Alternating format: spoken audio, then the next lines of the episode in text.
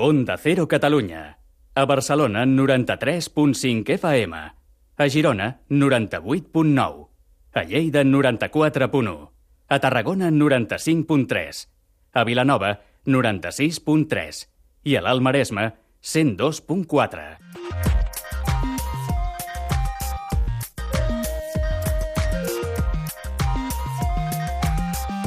Made in Japan, amb Ramon Soler Padró. Benvinguts a tots i a totes al Made in Japan. Minna-san, Made in Japan ni yokoso! Al programa d'aquesta setmana el tenim carregadet de novetats. Eh, aprendreu molt bé qui són els Ainu, les tribus indígenes del nord del Japó, i a més descobrireu la immensa varietat de begudes que hi ha al País del Sol naixent, a les famoses vending machine que trobareu per tots els carrers i carreteres del Japó. Eh? I és que, mireu, en aquest país els agrada molt eh, tenir una varietat doncs, immensa de productes i eh, el tema de les begudes no n'és una excepció.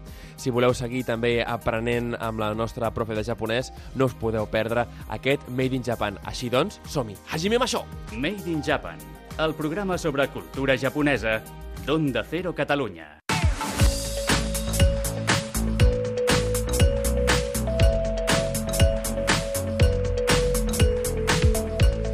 A la secció d'actualitat del Made in Japan d'avui volem tractar el tema dels grups ètnics del Japó.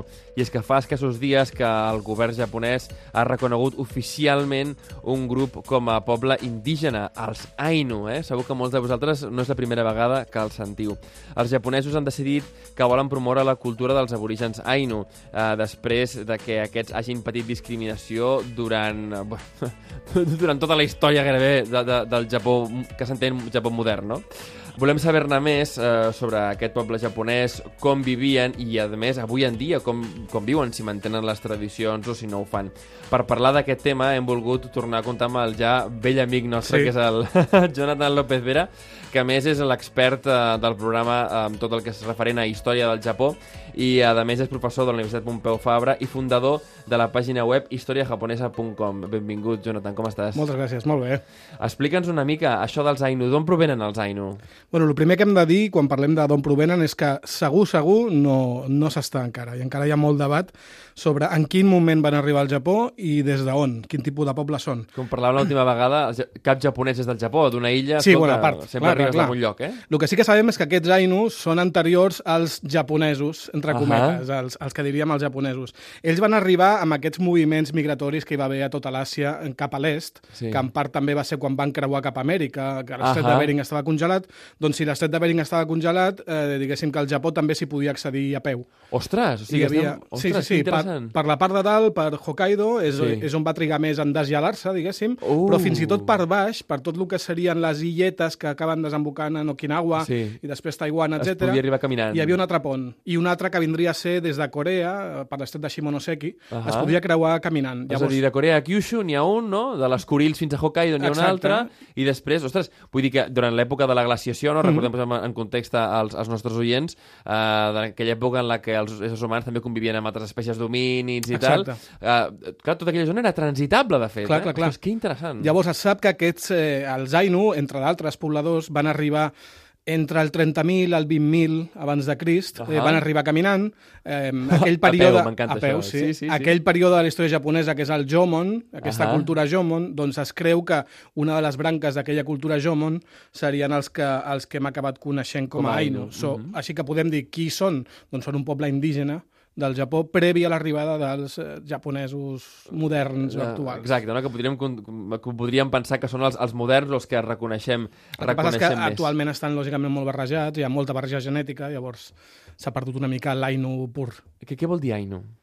Ainu, en llenguatge Ainu, vol dir, i com passa en molts pobles i en moltes llengües, vol dir éssers humans. Ja. Ells a si mateixos... Un japonès es- ningen, no? Exacte, ells a si mateixos eh, es, homes, diguéssim. També entre ells eh, s'acostumen a anomenar Utari, que vindria a ser Utari. com company, eh, camarada, col·lega. Escolta, el, els membres d'aquest poble indígena on es trobaven normalment? És a dir, on, on són els assentaments? Avui en dia suposo que ja no, és, és, una, és una, no, una ínfima part del que, del que ocupaven, però s'extenien per tot el Japó o només estaven al nord? Per, on per quasi tot el Japó. Tota la part uh -huh. nord, però també la illa de Honshu, que és la illa principal de sí? les quatre que conformen l'arxipelag japonès, eh, pràcticament tota la illa, excepte potser la part més al sud, però en general tot el Japó. Clar, fins que no van arribar cap al, a partir del 300 abans de Crist van començar a arribar aquests ja eh, navegant els japonesos actuals, que seria la cultura yayoi, que és el següent període uh -huh. històric, i aquests els van començar a combatre i a raconar cap al nord. Llavors, és un poble que s'identifica molt amb la part nord del Japó, i actualment estan a la illa de Hokkaido, bàsicament, però també amb el sud de la illa de Sahalin, a les Kurils, a la punta sud de Kamchatka. Ahà, sí, mira. No, sí, sí. Llavors, escolta, clar, eh, amb, amb molts mapes històrics del Japó, del Japó aquest feudal que ens agrada tant, mm. no?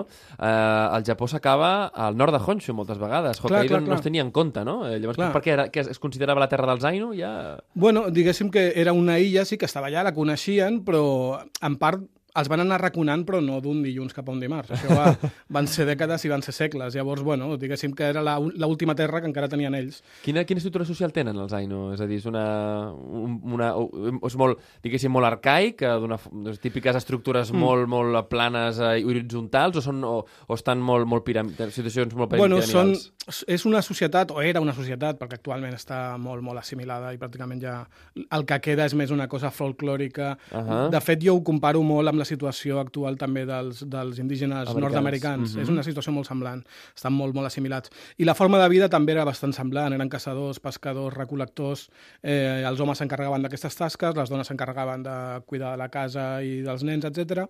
Eh, tots sí que tenien tasques eh, rituals, perquè el tema del xamanisme, etc. Llavors aquí sí que no veiem tanta diferenciació de, de gènere, però vindria a ser, per fer-nos una idea ràpida, bastant semblant a allò que ens ve al cap quan pensem en els, en els indis nord-americans americans, uh -huh. no els de la zona més de desert, sinó els de més al, més al nord, una, una climatologia semblant als, als Inuit, etc. Uh -huh. És a dir, llavors és un poble autòcton, eh, bueno, mm. autòcton, més o menys autòcton del Japó, Clar, sí. però amb aquesta cultura que ens, que ens imaginem normalment més indígena, no? Sí, sí, sí. És a dir, no, no, no tant de societat estructurada, agricultora i tal, sinó molt més en un sentit... Eh, mm.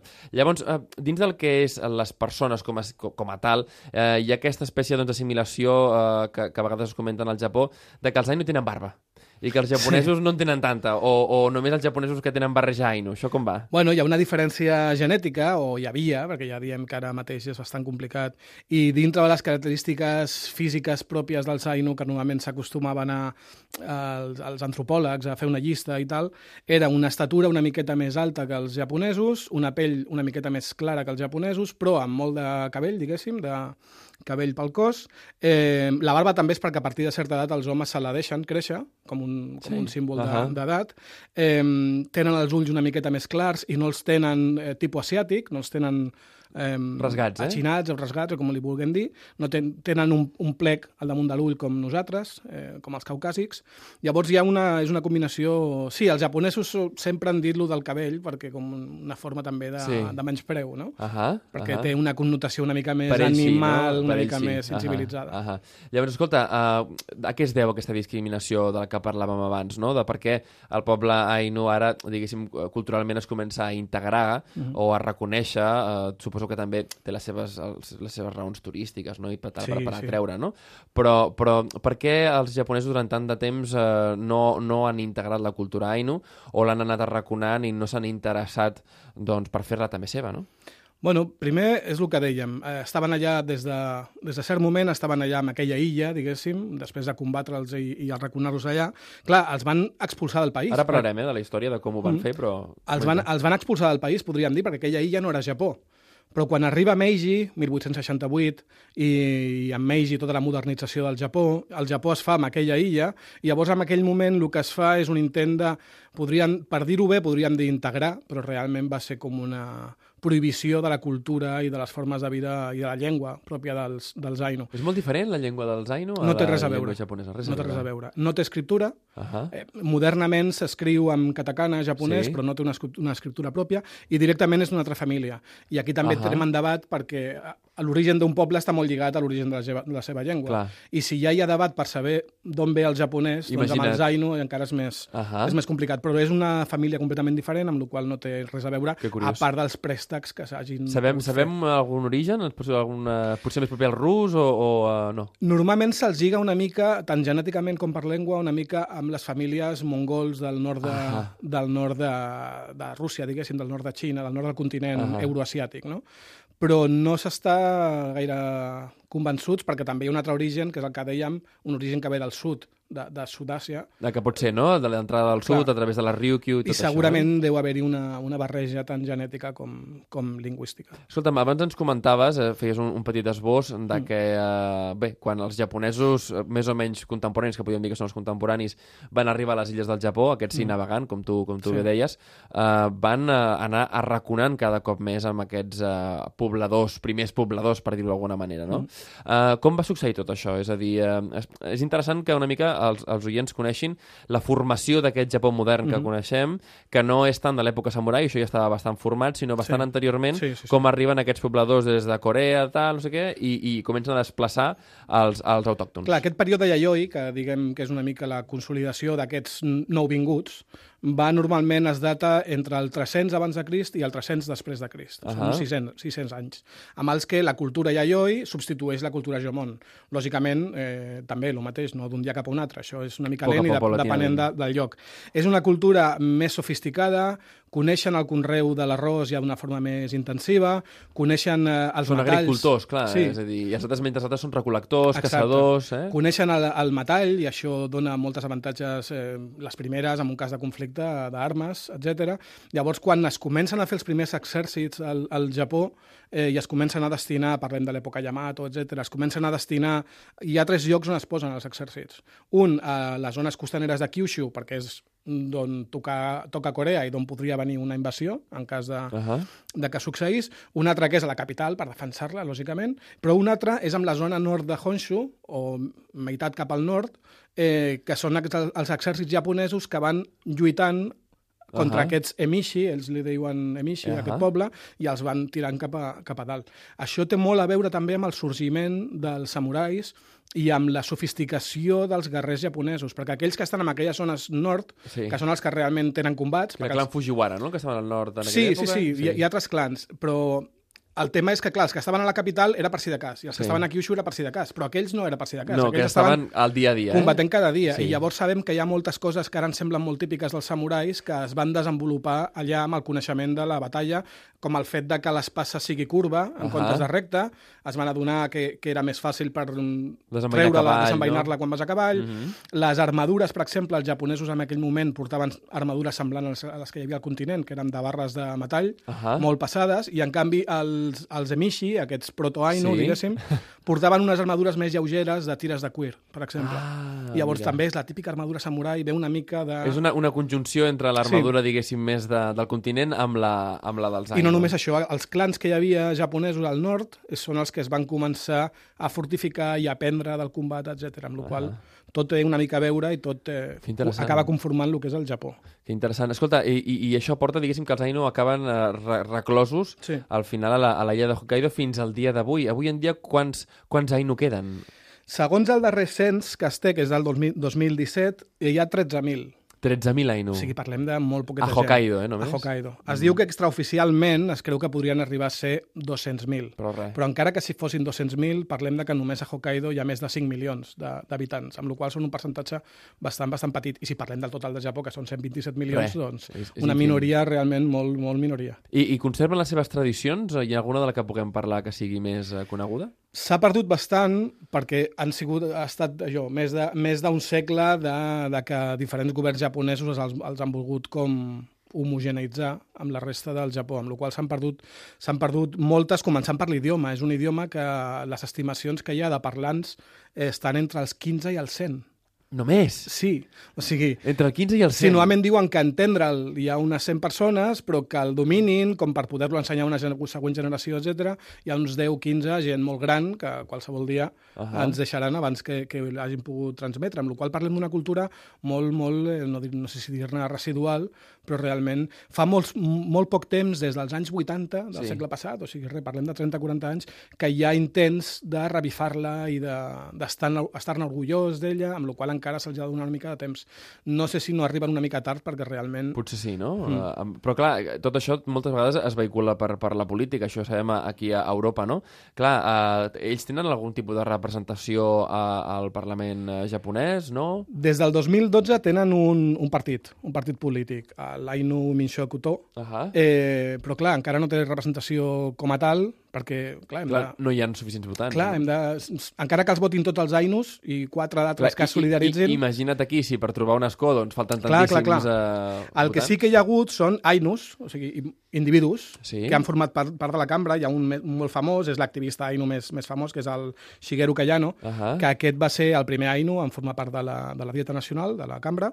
Eh, va estar del eh, 94 al 98, i això va coincidir amb que el seu partit, que és el socialdemòcrata, sí. eh, va manar en coalició, però va manar durant, durant aquells anys. Uh -huh. Llavors, una de les, un dels avenços més grans a nivell eh, polític va ser el 97, eh, que va ser quan es va reconèixer una mica que existien. Ara s'ha fet el reconeixement... reconèixer una mica que existien. Sí, que existien, no com a sí, poble sí. indígena, però sí com a minoria ètnica. Yeah. No? Va ser el 97, coincidint amb aquest govern amb el que estava, encara que fos en coalició, un partit amb el que hi havia un activista ainu. Per aquí va venir una mica el tema. Escolta, Jonathan, creus que té alguna cosa que veure el tema del reconeixement eh, ara dels Ainu també amb el canvi d'era que just està succeint aquesta setmana, amb els Jocs Olímpics, amb aquesta visualització que el Japó està tenint, amb aquest programa també també, sí. cuidado, eh? Podria tenir a veure també perquè un dels moments que també va marcar un abans i un després van ser els Jocs Olímpics que va haver a, a, precisament a Sapporo. Uh -huh. Amb la qual aquest tipus de fites sempre serveixen una mica per sensibilitzar o per visibilitzar un problema. I segurament eh, amb el canvi d'emperador es vulgui fer visible un tarannà una mica més eh, dialogant, obert, etc. Per acabar, eh, si volem conèixer la, la cultura la cultura Ainu, eh, la trobem amb, amb uh, diguéssim, jaciments del, del poble Jomon o de l'època Jomon i, mm. i, i, i també n'hi ha a Hokkaido, suposo que hi ha... Uh... Sí, a Hokkaido també hi ha... Bueno, als, al Japó hi ha molts, no?, de museus a l'aire lliure, sí, no? com aquestes sí. reconstruccions Jomon o Yayoi, les que vulguis, i a, a Hokkaido també hi ha aquests poblats amb els que també hi ha una mica PortAventura, uh -huh. eh, amb els que també hi ha doncs, gent que són Ainu, encara que no, no siguin molt barrejats, però que també fan allà representacions una mica dels seus rituals, de la seva religió, de les seves danses, eh, la roba, etc. Són com museus una mica així a l'aire lliure. Molt bé, interactius, eh? Mm. Doncs fantàstic. Jonathan López Vera, professor de la Universitat Pompeu Fabra i fundador de la pàgina web historiajaponesa.com i, a més, el nostre especialista en història del Japó. Moltíssimes gràcies. Re, a vosaltres per I us esperem, t'esperem de nou molt aviat. Gràcies.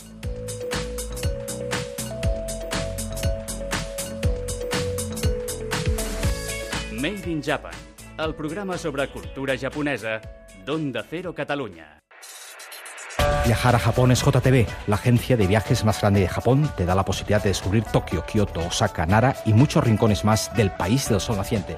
Prepararemos el itinerario que mejor se adapte a tus gustos y a tu presupuesto, asegurándonos que al final te lleves de vuelta una de las mejores experiencias de tu vida. Entra en viajesajapón.net, visita nuestras oficinas en Barcelona, Carrera de Guitar 43 y Madrid, calle de Jacometrezo 15 o llama al 934 87 2175. Recuerda, viajar a Japón es JTV.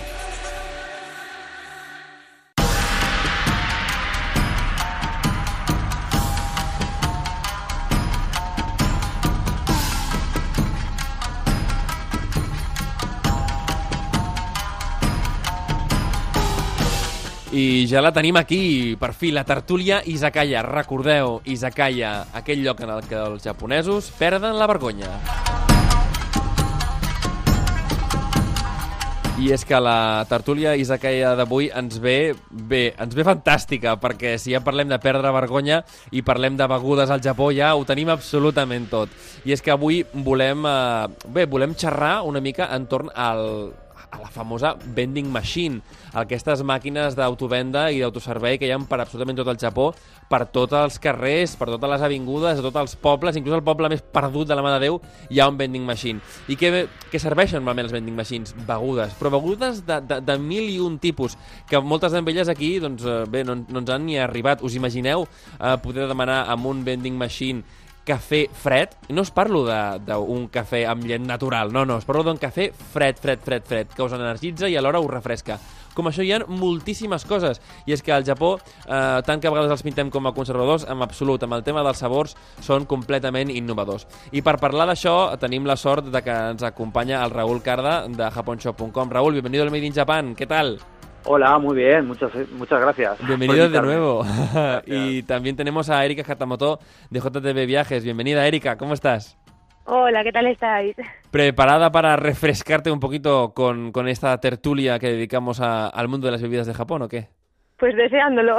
Coméntanos, oye, tú que, tú que eres, eres, eh, eres half, ¿no? ¿Eres, ¿Eres japonesa y española o japonesa 100%? ¿Cuánto, ¿Cuánto tienes de cada? Pues 50-50, mitad y mitad. 50-50, muy bien. Oye, tú que, tú que conoces las dos culturas, bueno, lo llevas en la sangre. Oye, ¿por qué en Japón hay, esa pasión por tanto los sabores ¿no? de los refrescos y de las bebidas? ¿Por qué hay tanta, tanta explosión de sabores? Pues hombre, yo creo que sobre todo lo que viene es mucha, o viene muy, mm, derivado, ¿no? De mucha influencia occidental, que Japón estuvo durante muchísimos años, eh, como ya sabréis, cerrado al ser una isla y tal, cerrado a, a los extranjeros y a raíz de la apertura un poco, ¿no? Sobre todo durante la, la era Meiji y tal, pues recibió un poco un boom, ¿no? De, de, productos, se abrió el comercio exterior y yo creo que un poco viene de ahí, ¿no? El, el descubrimiento de, otros mundos, ¿no? y la integración, ¿no? Porque si, si, si en algo los japoneses eh, han triunfado, ¿no? Durante el siglo XX ha sido en recoger cosas occidentales ah, y ellos mejorarlas, ¿no? O sea, eh, supongo que también pasará un poco con, con el, el, mundo de las cervezas, Raúl. Bueno, ahora eh, en, en España está aterrizando Asahi, Sapporo, todas estas. ¿Qué, qué es la, cerveza japonesa, no? ¿Qué, qué, ¿En qué se diferencia del resto de, de cervezas? Eh, es, es más suave, más suave, más fresca y normalmente eh, sus levaduras llevan arroz. ¿Ah, sí? Por lo que, sí, por lo que el sabor es diferente, es más refrescante. Ese tiene ese toque que no sabemos que el, que es, es que lleva arroz. Vale, no, eso es curioso. Sí es verdad que en restaurantes japoneses cuando uno prueba la, la cerveza Asahi es, es eh, distinta, ¿no? Es, también un poco, un poco más suave, quizás. Eh, Erika, ¿cómo, ¿cómo llevan los japoneses la, la, cerveza española? Tú que seguro que tienes algún feedback de, de japoneses que hayan probado, no sé, yo que sé, una Mao o una Estrella o alguna de estas. Sí, pues hombre, se adaptan totalmente, ¿eh? yo creo que, con, lo acostumbrados que están ya al tema de la cerveza, que de hecho ha llegado a superar ya, vamos, no tengo entendido mal, llega a superar el, el nivel de consumo al del saque, ¿no? La bebida nacional por excelencia, yo creo que ya está, vamos, bastante por, por delante. El virus, ¿no? La virus, ¿no? Que le llaman allá. La virus, sí, sí, sí, totalmente. Oye, y además yo había visto que la mezclan también con, con cosillas, ¿o no? Sí, vamos, mm, yo creo que ya es, yo estoy ya hasta un poco perdida de la cantidad de innovaciones y de, y de mm, productos y cosas nuevas que hay, ¿no? Pasa un poco como en el tema del café, que tienes, te puedes encontrar una infinidad de variaciones, de tipos, de sabores, y luego además los japoneses que cuidan mucho también el tema de la presentación, ¿no? El packaging y demás, pues sí, sí, sí, vamos, en el caso de la cerveza en concreto, yo no sé si he oído hasta de cervezas un poco elaboradas con ingredientes un poquito más especiales o, que no te imaginas, ¿no? El tema de las algas que le pueden llegar a por el azul, que esto Raúl a lo mejor lo sabe mejor, ¿eh? Pero... Sí, Ramón, sí. Eh, por ejemplo, eh, la última tendencia es combinarla con matcha. Hola, ostras, o sea, té, té y, té y... Jolín, qué bien, tú. Esa es una cerveza que, que, que, te mantiene un poco despierto, ¿eh? O sea, eso de que te tumbe una cerveza, una asunto de cervezas ya será un poco difícil, ¿no? Supongo que esa combinación perfecta entre teína y, y alcohol, ¿no? Para, para mantenerte un poco alerta, ¿o qué? Sí, es, es bueno. Eh, la cerveza del samurái un poco. La cerveza del samurái. Además, los japoneses el matcha es lo que más beben, beben más que el agua. Eh, entonces, es, ellos van combinando lo que es el té verde matcha embotellado con la cerveza, porque como dice Erika, ha superado a todas las bebidas la cerveza. Y es que combina muy bien con la comida japonesa. O sea, ha integrado tanto en la sociedad japonesa porque combina muy bien con lo que es la gastronomía japonesa. Qué bueno, el sabor de la cerveza. Sí, qué bueno, o sea, tanto lo que es el, sushi y tal como también platos calientes, supongo, ¿no? Es decir, se puede maridar un poco con todo, ¿o qué? Sí, marina la cerveza perfectamente con la gastronomía japonesa y los japoneses lo saben y la han, la han acabado pues asimilando como tal, como como una cosa propia, bueno, la han adaptado un poco a su gusto con lo de la levadura de arroz y demás, pero bueno, para ellos, como decía Erika, ya el saque, mm, la cerveza supera el saque. Pues es impresionante. Oye, lo que sí que llama mucho la atención en Japón es cuando uno se sienta en un restaurante, ¿no? Que aparte de traerte el agua gratis, que eso es un poco como Estados Unidos, ¿no? Que es fantástico, tienes también el tema del, del, del té verde, Erika. ¿Cómo es que el té verde se consume tantísimo en Japón, ¿no? Porque hay tanto té verde, ya no solo el té verde infusionado típico calentito, sino frío, con hielo, en mil y un tipo de botellas que, bueno, eh, que además eh, llevan fresa o llevan no sé qué, ¿no? El té verde porque tiene tanto agarre, ¿no? Porque a mí me... Claro, e, es curioso ¿no? El, té verde, eh, a nivel de té, de infusión, ¿no? De, una, infusión, eh, claro, aquí tenía, también tenemos tés, o tenemos tilas, o tenemos camamillas, pero no, no, no lo ves, eh, ¿no? En, un, en una botella, pues, con un diseño completamente nuevo y que sea de gran consumo. En cambio, el té es algo que, curiosamente, en Japón se, se, mantiene tan moderno. ¿Cómo, es posible esto? Sí, hombre, yo creo que al final también Japón es una, una sociedad mm, bastante consumista, ¿no? Entonces también a la, a la hora de evolucionar y demás, ¿no? Que se ha adaptado al, al mercado, a las tendencias y también a la, me imagino un poco el, el tema de la demanda, ¿no? El sacar constantemente cosas nuevas, cosas que no, diferentes, ¿no? Y, innovar un poquito, ¿no? Me imagino que va un poco en esa, en esa línea, pero es verdad que además el tema del té verde es que es, es un poco una locura, ¿no? Porque tienes infinidad de tipos, eh, se puede tomar tanto caliente, frío, mmm, está adaptado un poco a, a, todo tipo de situaciones, creo yo, ¿no? Porque eso te lo encuentras como, como una bebida de recibimiento, ¿no? En los, en los restaurantes, lo que comentas tú, ¿no? Que además lo sirven un poco de forma gratuita, ¿no? Para... Yo, había escuchado incluso que en, en Kioto, perdón, en Kioto, eh, hay una especie de tradición muy curiosa, que es que si tú estás en una reunión y te, y te traen eh, el, el té, ya es que te tienes que marchar. ¿Esto lo habéis escuchado o no? no. ¿Ya te tienen que, perdón? ¿Qué has dicho? Cuando te traen el té, o sea, en, Kioto, ¿no? Una especie de como la... Eh, ya sabes que Kioto, pues, capital durante muchos años, tradición cortesana y tal y cual, ¿no? Que cuando estabas en una reunión y a media reunión te traían el té y ahora que tocaba marcharse es un poco una, era una invitación, no, te, sí, sí, no lo sabía, eh, la verdad. la fiesta. Me, me, hizo muchísima gracia cuando lo escuché y dije, oye, pues mira, sí que, sí que es curioso, ¿no? Porque, porque uno, uno al revés, ¿no? Cuando te traen el té es algo de, hospitalidad, pero se ve que en Kioto si te traen el té, no te lo traen al principio, te lo traen como ya cuando dices, bueno, ya venga, para casa, para casa a tomarte... Una invitación sutil a terminar, ¿no? exacto, no sé, no sé si es verdad o no, pero es una leyenda que, que escuché por ahí. Eh, dentro de lo que es el mundo de los alcoholes, claro, hemos hablado de la, de la, de la cerveza, ¿no?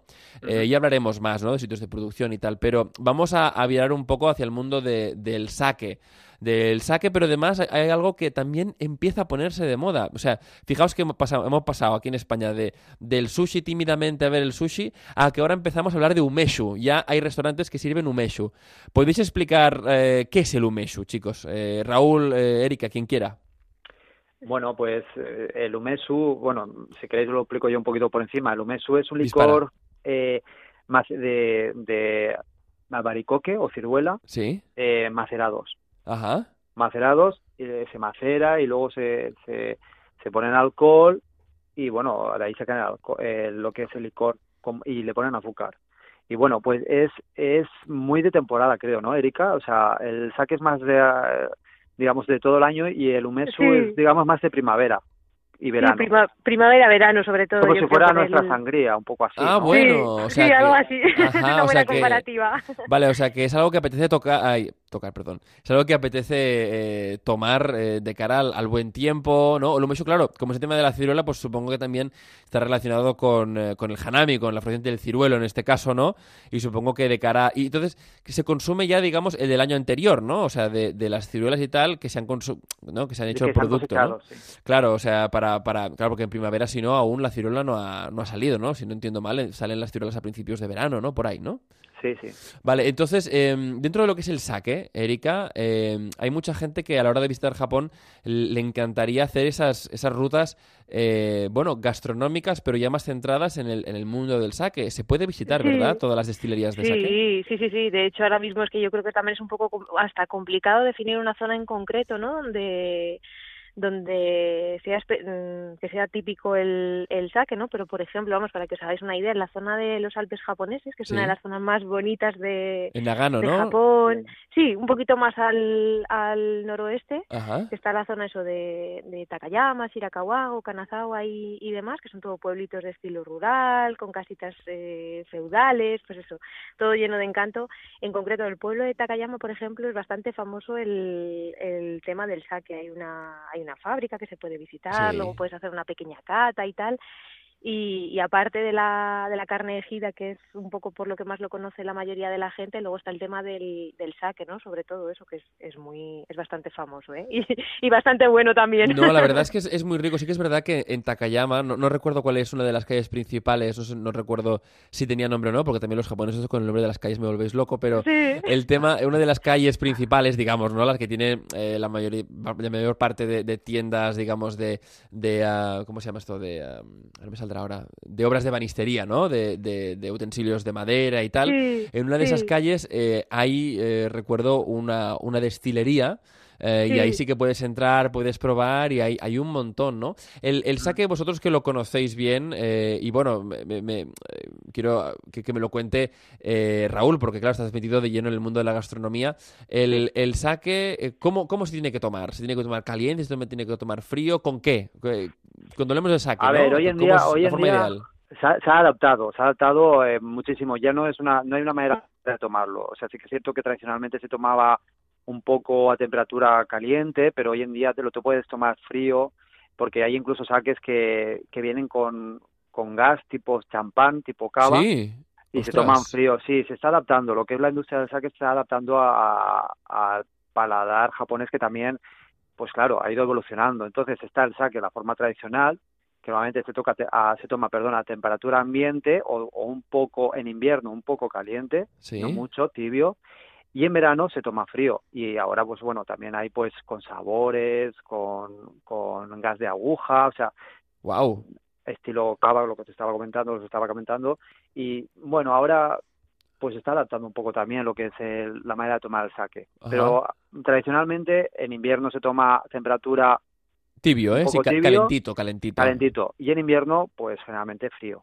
Eh, en verano en verano Ay, perdón. Oye, Erika, ¿y, el, ¿y, el, mundo de los vinos, del cava, el champán, ¿esto en Japón está funcionando? ¿Qué? Es decir, ¿los japoneses les gusta el vino? Bueno, a los japoneses les fascina Francia, con lo que entiendo que el vino, al menos sí, vino francés, no sé el español. Sí, sí, sí, el tema del vino también es bastante, vamos, yo creo que tiene bastante aceptación, ¿no? Lo que pasa que, que eso, que mm, el top, por decirlo así, mm, yo creo que está encabezado totalmente por el tema de, de la cerveza ahora mismo, ¿no? Eso es lo que decimos, y además hay hay bastantes fábricas ya con, con renombre, ¿no? Unas tres o cuatro bastante fuertes en todo el país. ¿Cuáles son? ¿Cuáles son? Porque aquí no son algún nombre, no son Asahi, ¿no? No son algunos nombres. ¿Cuáles son? Kirin, Sapporo, yo creo un poquito las más famosos, famosas, ¿no? A nivel internacional. Evisu también está, por ejemplo. Sí. Pero, pero eso, sobre todo eso, yo creo la, la Asahi, la Sapporo, la, la conoce ya, la Kirin igual, ¿no? También la conoce yo creo todo el mundo, ¿no? Y no sé si en el, en el gourmet del Corte Inglés yo creo que hasta las puedes comprar también. Seguro, ¿no? Seguro. Y además en todos los restaurantes japoneses cada vez, cada vez las tienen más. Eh, eh, claro, Raúl, yo supongo que tú, tú sí que tienes alguna de esas por ahí, ¿no? Sí, tenemos todas, la Saji, la Ebisu, la Kirin, la Sapporo, y como anécdota respecto a lo que es el cava y, vinos, ahora mismo es tendencia en Japón, a ver, hay dos, dos marcas de cava eh, catalanas que están triunfando muchísimo en Japón. Sí. Qué bueno, qué bueno. ¿Y eso? ¿Y, son conocidas, son muy conocidas. Son las dos más grandes que hay aquí en. ¿Y están triunfando ahora mismo en, en, en, Japón? sí, sí, lo están distribuyendo y están triunfando muchísimo. Además lo venden como cava, o sea, como diferenciado. Y luego lo que es el tema de la sangría, las propias eh, bueno, Asahi, que también aparte de cervecera tiene otro, pues tiene, vende todo tipo de bebidas. Sí, Asahi, tiene, tiene, es, una multimarca, ¿eh? es decir, tiene muchas multimarca de refrescos, de bebidas. Están vendiendo, y de hecho eh, también la marca, bueno, la marca Coca-Cola de Japón, eh, sacó este, pues ahora dos o tres meses, nosotros lo atribuimos, era sangría, refresco con sabor a sangría, sin alcohol. ¡Ostras! Bueno, es que eh, hace falta decir que la compañía Coca-Cola en, en Japón sacan cosas eh, curiosísimas, ¿no? De hecho, el otro día comentábamos contigo el tema de la, de la Coca-Cola Momo, ¿no? Pero, mm. pero yo, llegué a probar en su día, en creo, creo que era, fue en Kagoshima, de hecho, fue la, la Fanta de uva, que esto no lo había probado en mi vida y lo vi en un vending machine precisamente, ¿no? Y está riquísimo, o sea, realmente lo recomiendo, está riquísimo.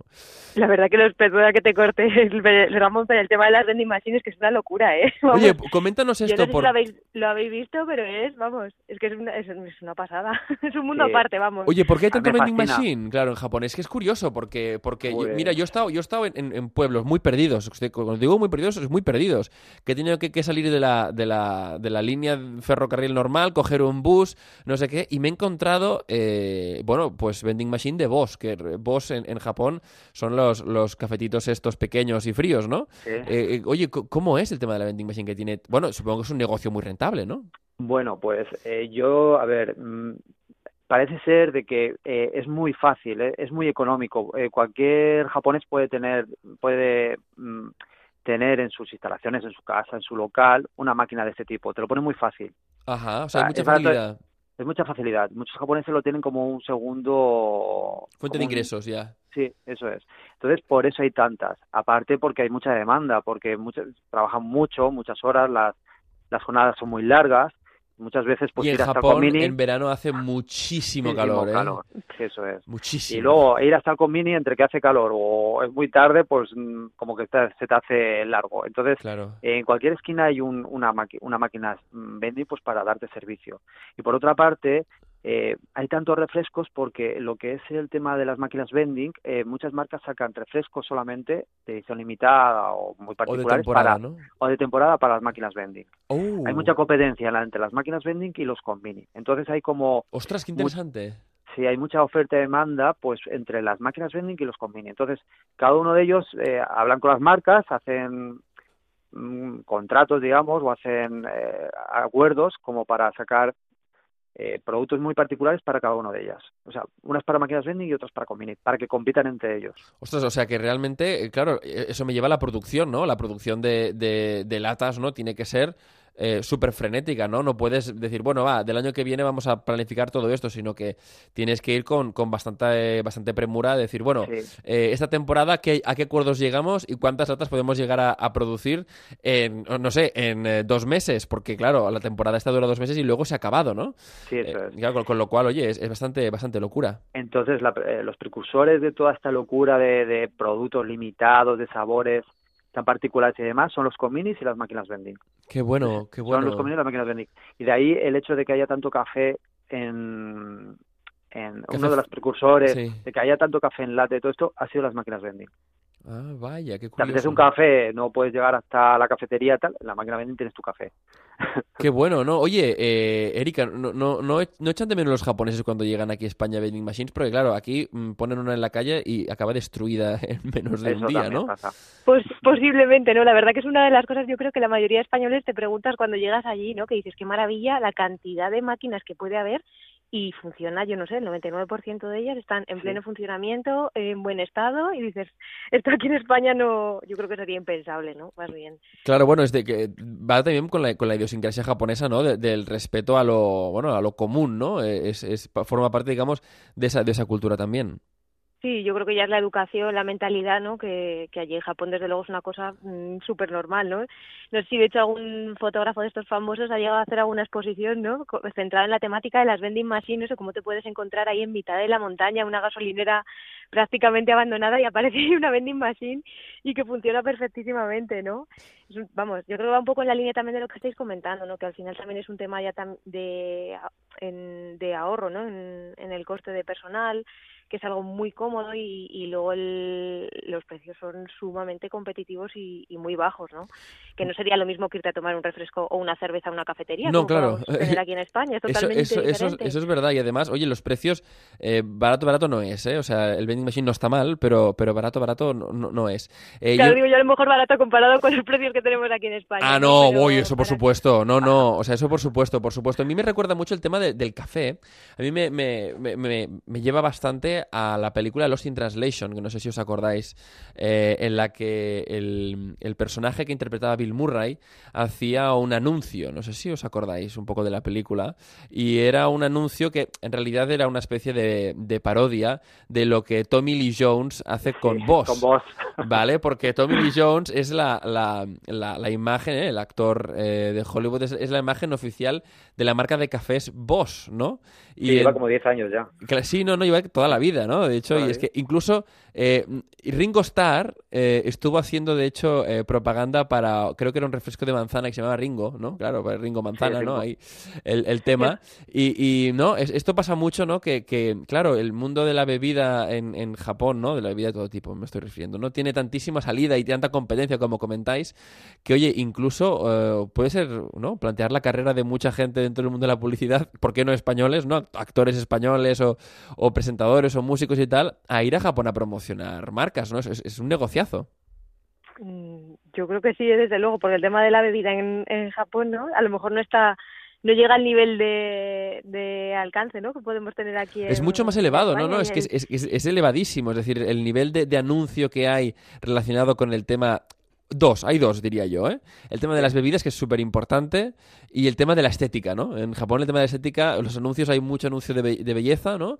De estética, belleza y tal, y mucho anuncio de, de bebida, obviamente de compañías de móviles, de banco, de lo que tú quieras, ¿no?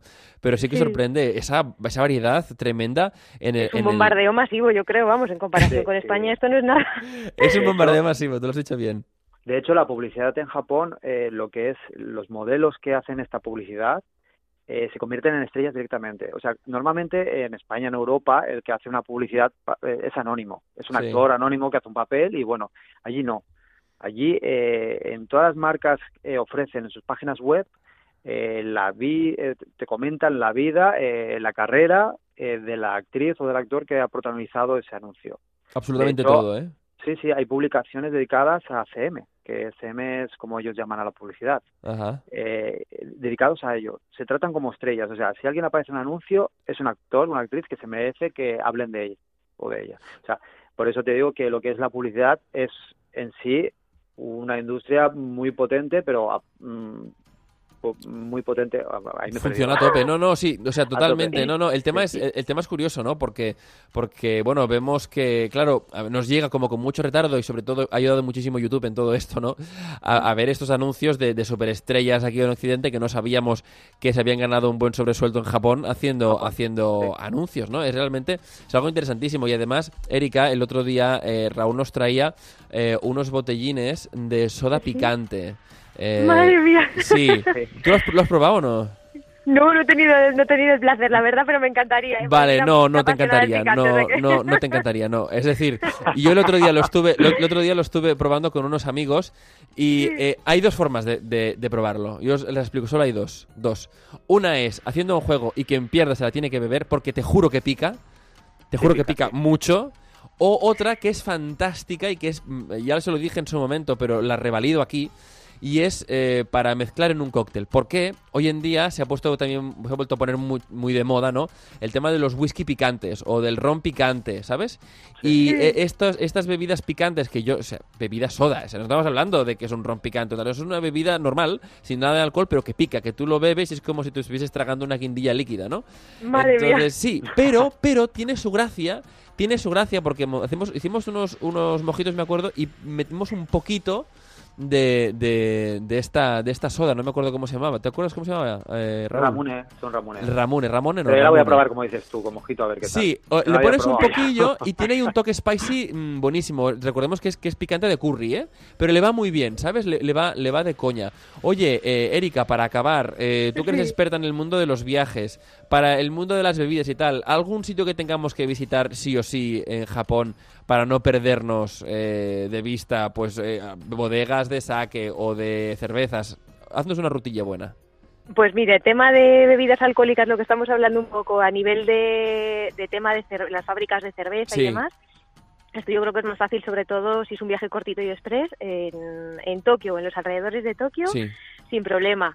Y luego, por ejemplo, el, para los más sanos, para la, la, gente que no, que no bebe alcohol a lo mejor y que, el, té verde pues eh, puede ser una buena opción el tema de los cafés, pero bueno, sobre todo el té verde, ¿no? En Japón, que es algo más, más, tradicional. y más tradicional. La zona de Shizu, que está más o menos, pues bueno, una hora, dos horas, no llega a dos horas en, en tren desde, desde Tokio, puede ser muy buena opción. En Kyushu también, que es muy famosa la, la producción del té verde. Y luego en los alrededores de Kioto, en la, en la zona de Uji, el pueblito de Uji. De Uji, fantástico. Sí, es verdad, sí. El té verde, es verdad, sí. El, té verde pues de Uji, sí, es verdad, es, bastante famoso, bastante famoso. Oye, Pero vamos, que con ir ya a Japón, ya desde luego uno va a tener la ocasión de probar de todo. Sin duda, sin duda. Y además, oye, recomendación, si vais a Japón eh, un cierto tiempo, compraos una suica. ¿Eh? que son esas, esas tarjetas que van de coña para poder comprar de todo en, en vending machines, pasar al metro, todo sin tener que preocuparte. es una maravilla, vamos. comprado una suica, por favor, sí. Y Raúl, dispara, tu, tu recomendación de bebida, ¿alguna que nos quieras recomendar para probar esta semana así loca? Pues la Pepsi de Sakura, que es la, la locura de esta temporada. La Pepsi de Sakura. Vale. Es, de color rosa, con cafeína, pero sabe a Sakura, y está tremenda. Qué bueno, qué bueno. Pues venga, de cereza. La botella muy bonita, además. Nos lo apuntamos. Pues venga, Pepsi de Sakura. Ah, Yo me quedo con la cerveza de matcha, ¿eh? Vale. Cada uno... La cerveza de matcha también cada uno tiene sus favoritos. Cerveza de matcha. A ver, vamos a hacer una encuesta aquí en el programa, a ver luego de cada semana que viene, a ver a nuestros oyentes qué les gusta más. Si la cerveza de matcha o la Pepsi de Sakura. A ver, eso va a estar interesante. El que, el, que, gane tendremos que sortear, sortear, algo, chicos. Eso es así. Pues ¿Vale? pues muchísimas gracias a los dos, Erika Hatamoto de JTB Viajes. Gracias a vosotros. Un abrazo fuertísimo, muchas gracias. Y también a Raúl Carda de japonshop.com. Muchas gracias. Un abrazo, gracias.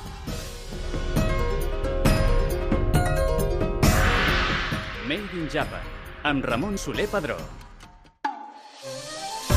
Des que vaig tornar del Japó, em moro per tornar a tastar aquells noodle cup tan bons. Ostres, sí, però jo trobo molt a faltar el refresc de sabors nous, com el de plàtan o el de préssec. Ara que ho recordo, el Kentaro em va recomanar japonshop.com ell diu que troba tot el que tenen al Japó, que t'arriba a casa una comanda en 24 hores i que, a més, tenen un munt de sorpreses pels otaku. Entraré a Japon Shop, doncs. Encarregaré un superet boníssim per demà. Què et sembla? Fantàstic! Jo em demano un sudon de curri. Japon Shop.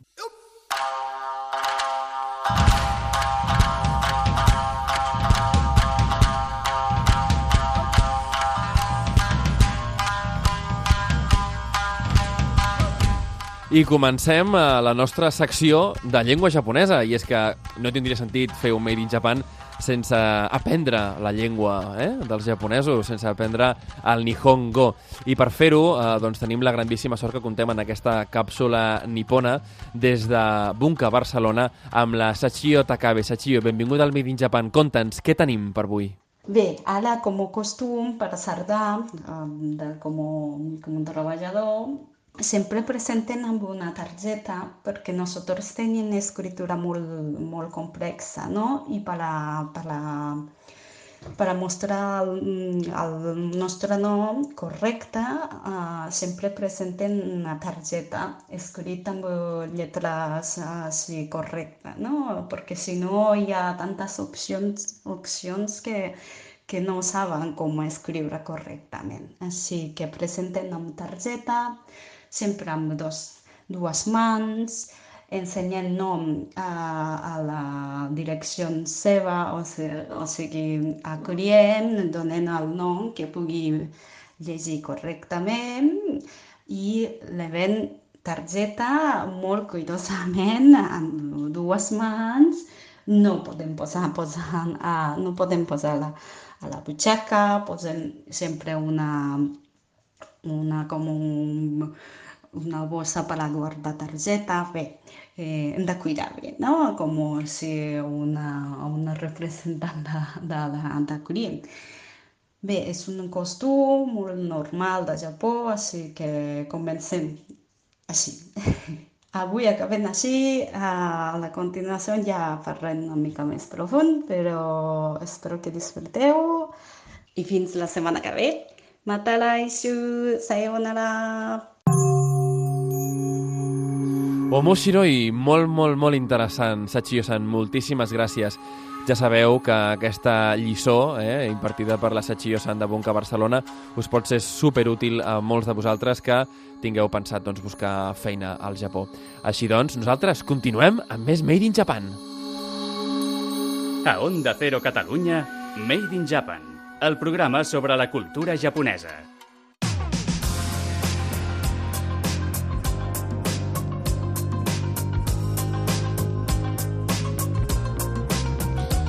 Avui a la secció d'emprenedoria contem amb una acadèmia especialitzada en ensenyar el japonès. Estem parlant de Japònia, una escola que ha decidit apropar a la gent de Barcelona l'idioma oficial del país nipó. Però no només ofereix classes de japonès, eh, sinó que també tenim eh, l'opció de poder optar a fer pràctiques al Japó, una cosa que segur que molts de vosaltres que estigueu doncs, també eh, fent eh, carreres universitàries us agradaria plantejar-vos d'aquí a, a un futur bastant pròxim. L'Iñaki Soto és el fundador de l'Acadèmia Japònia i també l'actual administrador de la societat eh, Interspain Network uh, eh, SL, que es la propietaria de la academia. Bienvenido, Iñaki, al programa Made in Japan. ¿Cómo estás? Muy bien, ¿vosotros? Súper, muy contentos de tenerte aquí. Eh, mucho tiempo llevamos persiguiéndote a ver si conseguíamos hacerte una buena entrevista. Aquí estoy. Ya que, oye, realmente la marca Japonia en Barcelona es súper conocida para, bueno, a nivel de, aprender eh, japonés, de, conocer la cultura. Eh, ¿cómo, ¿Cómo lleváis vuestra historia? ¿Cómo, ¿Cómo ha funcionado todos estos años Japonia? Hombre, llevamos ya un tiempo. arrancamos en el 2000 2007, hace ya unos 12 años. Eh, empezamos con muy poquito, con siete alumnos, un aula, una clase, una profesora, y ahora ya estamos en más de 600 alumnos. Más de 600 alumnos. Sí, sí, sí, sí. Ajá. Y oye, las academias, ¿tenéis una, tenéis varias? ¿Cómo lo tenéis repartido todo esto? Bueno, tenemos una, una academia. Lo único que hasta hace muy poquito eh, teníamos, bueno, en varios locales repartidas eh, pues las aulas y ya en este mes, en marzo, hemos centralizado todo en un solo local.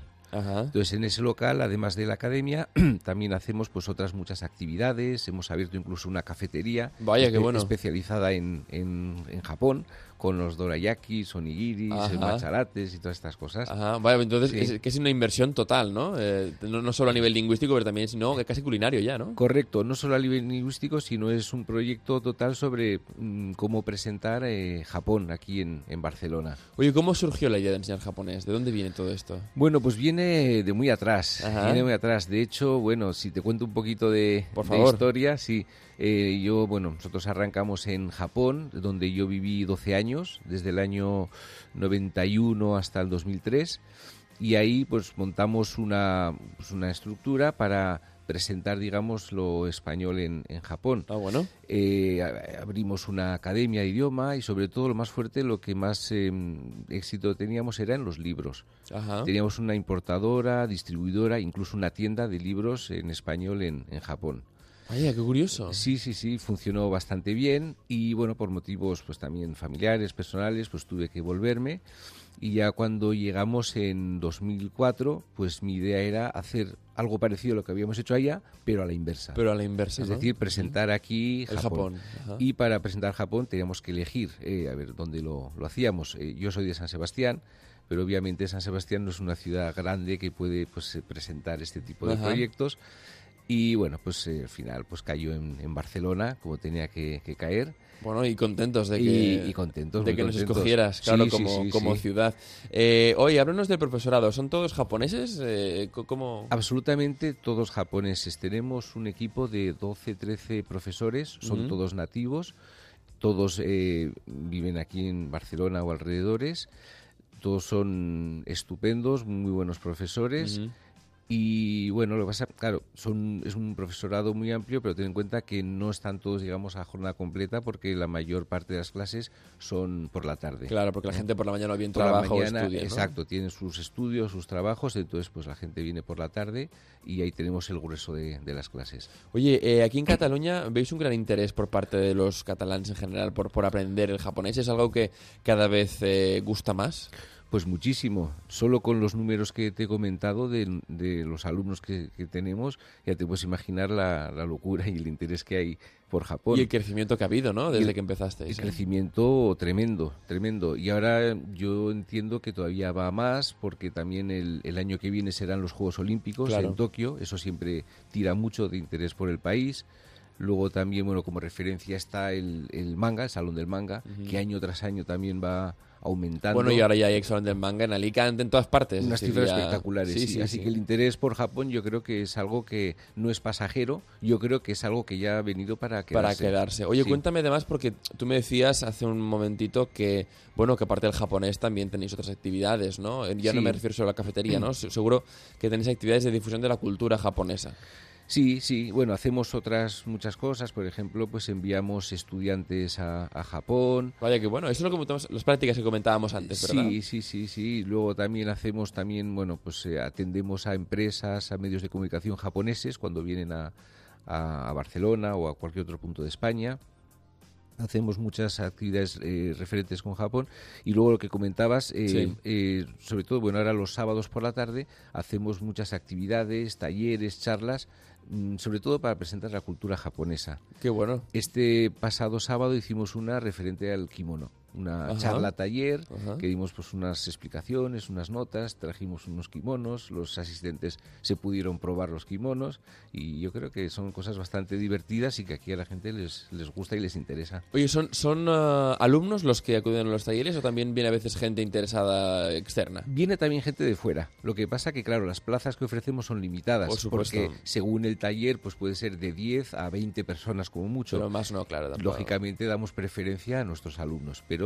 Mm, está abierto también a que venga gente de fuera. Oye, ¿tenéis algún tipo de relación directa, como comentamos antes, el tema de las prácticas y tal, ¿no? con escuelas de Japón eh, o incluso con instituciones? Bueno, sí, eh, tenemos eh, relación con muchas academias de japonesa en Japón, que son a donde mandamos nuestros estudiantes.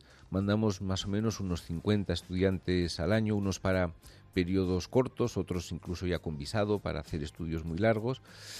Pero esto de las prácticas eh, lo hemos eh, sacado este año. Eh, las prácticas son en un parque temático, Parque Español, que es Parque España, parque en, España en, la provincia de Mies. Sí, sí, sí, Tenemos mucha relación con ellos. Desde hace unos 20 años organizamos las audiciones de artistas, de flamenco, de variedades, de malabaristas para trabajar en Parque España.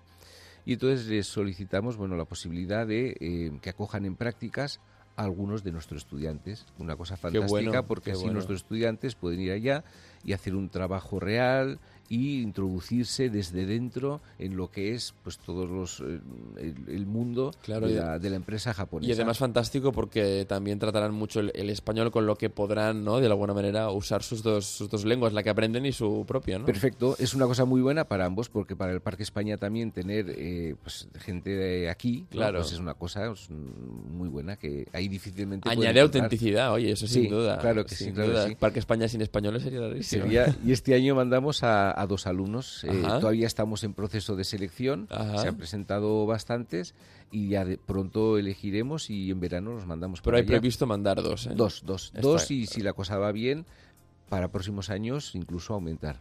Incluso aumentar, o sea, hacer, hacer incluso más. Oye, eh, para los, los, oyentes que nos están escuchando, muchos de ellos aprenden japonés, no necesariamente en Japonia, pero hay, hay, hay, alumnos de Japonia. cuéntanos em, ¿Cómo, ¿Cómo se puede hacer, digamos, para optar a los cursos de, verano? Quizás que son es algo que mucha gente busca, mucha gente que a lo mejor está estudiando, dice, oye, pues yo este verano no, sé muy bien qué hacer, pero me apetecería irme a Japón a acabar de perfeccionar mi, mi, japonés. Sí, bueno, pues nosotros tenemos eh, dos personas especializadas en Japonia que bueno, ya tienen mucha experiencia, muchos años, conocen todas las escuelas eh, de Japón que ofrecen estos cursos, además de todas las posibilidades de alojamiento, etcétera. Entonces, bueno, pues eh, nosotros eh, damos ahí toda la información integral para cualquiera que quiera hacer eh, cualquier tipo de curso ahí en Japón. Oye, ¿tú recomiendas, la, sobre, supongo que sí, ¿no? La, experiencia inmersiva, ¿no? Irte a Japón y empaparte de, de, lo que es no solo la cultura, sino el idioma día a día, ¿no? Tú lo viviste en tus propias carnes. Por supuesto, por supuesto. Para quien tiene interés y quiere aprender japonés, es necesario.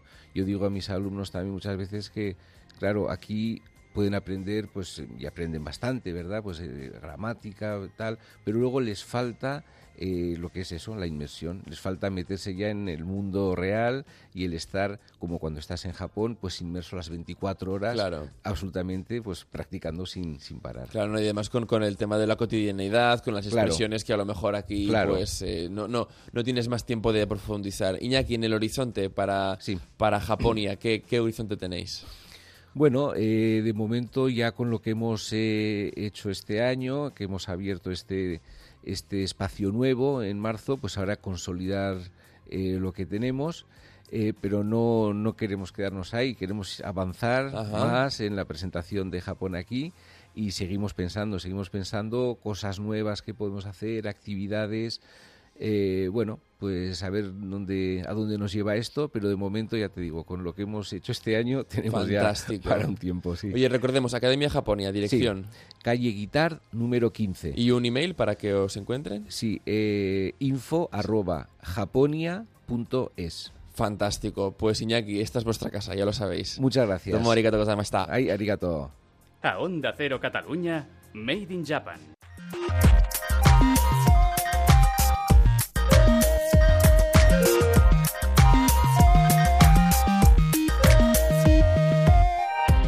I fins aquí el Made in Japan d'avui. Esperem que us ho hagueu passat molt bé, que hagueu après moltíssimes coses, moltes coses del Zaino, d'aquest poble original i autòcton de les illes del Japó, que ara per fi gaudeix del seu reconeixement. Si teniu la possibilitat de visitar Sapporo, no perdeu l'ocasió de conèixer ben de prop les seves tradicions. De veritat, que us les recomano moltíssim. I eh, també espero que tingueu eh, bé l'oportunitat, si voleu i si ho demaneu per internet, perquè clar, és la forma, diguéssim, més habitual d'aconseguir-ho, de provar tots aquests nous sabors eh, de begudes de les que hem estat parlant a la tertúlia d'avui, ja sigui de sake, de refresc, de cerveses, el que vulgueu. Tés, hi ha una varietat immensa. I és que als japonesos els encanta provar coses noves, eh? eh tant que a vegades diem que són conservadors, doncs no, no, s'atreveixen i molt. Esperem, doncs, eh, que hagueu après, com hem dit, eh, moltíssimes coses noves, que tingueu ganes de seguir aprenent amb nosaltres al Made in Japan. I ja sabeu que aquesta és la casa eh, de la cultura japonesa aquí a Onda Cero. Així doncs, ens veiem la setmana que ve. Mataraixo!